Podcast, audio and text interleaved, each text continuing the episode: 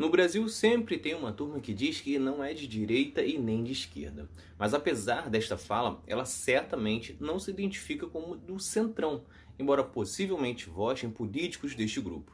Isso porque, como o nome já diz, o centrão não é um lado, não tem uma posição fixa, mas sim responsável por grandes problemas da política brasileira. É Pilatos lá na Bíblia quem diz, e também faleceu por ter pescoço o infeliz autor da guilhotina de Paris. Ao ouvirem a abertura deste episódio, algumas pessoas certamente discordaram da tese de que o Centrão não tem uma posição fixa, afinal, trata-se principalmente de políticos conservadores e descolados de pautas sociais. No entanto, como vamos falar aqui, os políticos deste grupo de fato não têm posição. Eles podem até serem mais identificados com algumas pautas que hoje são levantadas pela direita, porém, no final das contas, são partidos e políticos que simplesmente estão à venda e vão cair para o lado que pagar ou oferecer mais.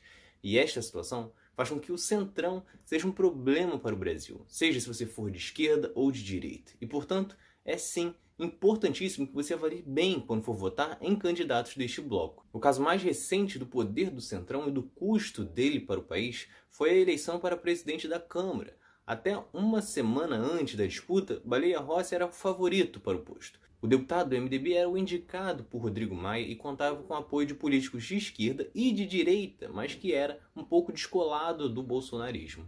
Só que aí entrou em ação o governo federal liberando 3 bilhões para 250 deputados às vésperas da eleição. Sim, o mesmo do presidente Jair Bolsonaro que falou que não tinha dinheiro. Acontece que para o povo, Bolsonaro só vai se preocupar em 2022 quando certamente vai lançar algo extremamente populista naquele ano, para conseguir se reeleger. Em 2021, assim como em 2020 e 2019, ele não tinha que se preocupar em fazer alguma coisa para o povo e sim se manter no poder. E para conseguir isso, ele precisa do Centrão e eleger o candidato do Centrão, representado por Arthur Lira, do PP, que recebeu 302 votos. Perceba a diferença pequena entre os votos e os deputados que receberam dinheiro. Foram 250 recebendo a quantia e 302 votos dados para a vitória de Lira. Só que neste momento você se pergunta quem é este Centrão. E aí voltamos ao que falamos no começo. São partidos e políticos que não têm lado. Individualmente, eles podem até ser inclinados a alguma coisa, apoiarem uma pauta conservadora, religiosa, da bala, do agronegócio, mas no final das contas mesmo, vão para o lado que pagam mais. Claro que isso não é exclusivo do Centrão, aconteceu também com os partidos de direita, DEM e o PSDB nesta eleição da Câmara, por exemplo. Curiosamente, os dois partidos que atuaram como do Centrão justamente em um momento em que partes golpistas da imprensa tentam tratar candidatos dos dois partidos como de centro, exatamente para se tornarem alternativas ao Bolsonaro de direita e ao PT de esquerda. Só que os dois historicamente votam favoráveis a pautas de direita e são mais resistentes às de esquerda, assim como o PT, PCdoB, PSOL, PDT e PSB fazem o inverso. Só que existe um leque grande de partidos que você sequer sabe o lado. São os casos de PP, Republicano, Solidariedade, PSD, MDB, PROS, PSC, Avante, Patriota, entre outros. Juntos, em quase todos os governos, eles possuem basicamente um terço das cadeiras e, portanto, são decisivos no jogo político. A maioria destes partidos já chegaram a fazer parte da base de apoio de Fernando Henrique Cardoso, do Lula, da Dilma e do Bolsonaro. Você pode até não reconhecê-los, porque ao longo do tempo ocorreram diversas fusões ou mudanças de nome, mas você certamente já ouviu falar de Roberto Jefferson, Valdemar da Costa Neto, Paulinho da Força e tantos outros. Eles também foram decisivos para o impeachment, seguindo a orientação do líder do Centrão, Eduardo Cunha. Mas no final das contas, todo o interesse desses partidos era dinheiro e poder. Todas as decisões deles vieram baseadas em quanto receberam de emendas parlamentares ou então de vagas de ministério. Até 2020, o Centrão era responsável direto por 2% de todo o orçamento do Brasil após acordos com Bolsonaro. É o velho toma lá da cá, só que agora fazendo arminha com a mão.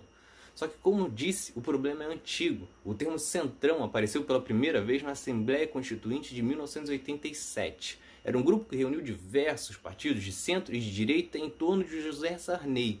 O grupo era comandado pelo PFL, pelo PMDB, PTB, PL, PDS, que hoje é o PP, além de muitos outros. O grupo tinha como objetivo evitar o avanço de pautas mais progressistas, como por exemplo, evitar a reforma agrária. Foi neste período também que surgiu toma lá da cá, que na época era chamado de é dando que se recebe. Isso porque José Sarney queria ficar cinco anos no poder e não quatro, como viria a ser decidido para governos futuros. Em troca de conseguir isso, o governo liberou recursos para as bases eleitorais dos constituintes, além de concessões de canais de rádio e de televisão a aliados. Foi o começo de uma prática que existiu em todos os governos e que nem tem sinal de acabar. Por tudo isso, se você é de direita, vote em partidos e políticas assumidamente de direita. Se você é de esquerda, vote em partidos e políticos assumidamente de esquerda. Não escolha alguém que até tem boas ideias e boas intenções, mas que está em um partido do centrão.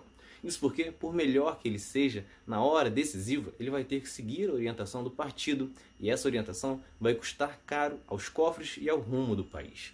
Muita atenção também que os partidos do centrão normalmente costumam chamar grandes líderes religiosos ou artistas, jogadores, pessoas famosas para puxarem votos para outros nomes e com isso ter uma bancada forte no Congresso.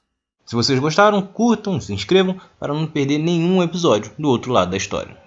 Acompanhe a gente também nas redes sociais, estamos no Instagram, no Twitter, no Facebook, além do nosso podcast que está espalhado por todas as plataformas de áudio. Ah, e todas as fontes utilizadas neste episódio estão no nosso site, outroladodahistoria.com.